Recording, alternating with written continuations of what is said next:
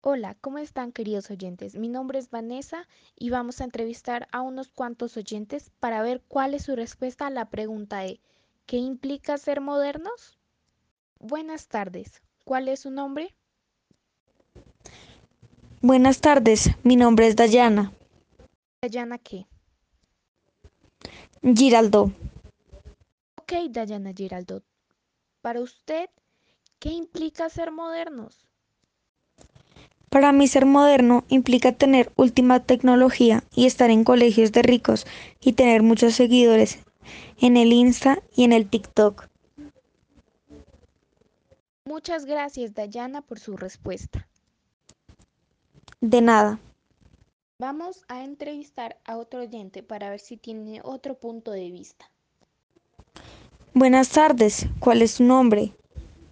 Buenas tardes, mi nombre es Emily Smith. Ok, Emily Smith, dinos para ti, ¿qué implica ser modernos? Para mí, ser modernos implica tener ropa a la moda como yo y vivir en una mansión. Gracias. Al parecer, nuestros oyentes tienen un punto de vista diferente. Sus respuestas se inclinan más hacia lo material, pero la opinión es lo que vale. Muchas gracias por escuchar este podcast informativo y nos vemos en otra ocasión.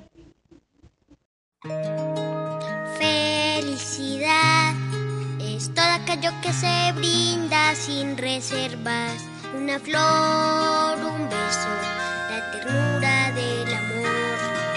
La Navidad es todo aquello que nos hace recordar que la vida es bella, que diciembre es amor.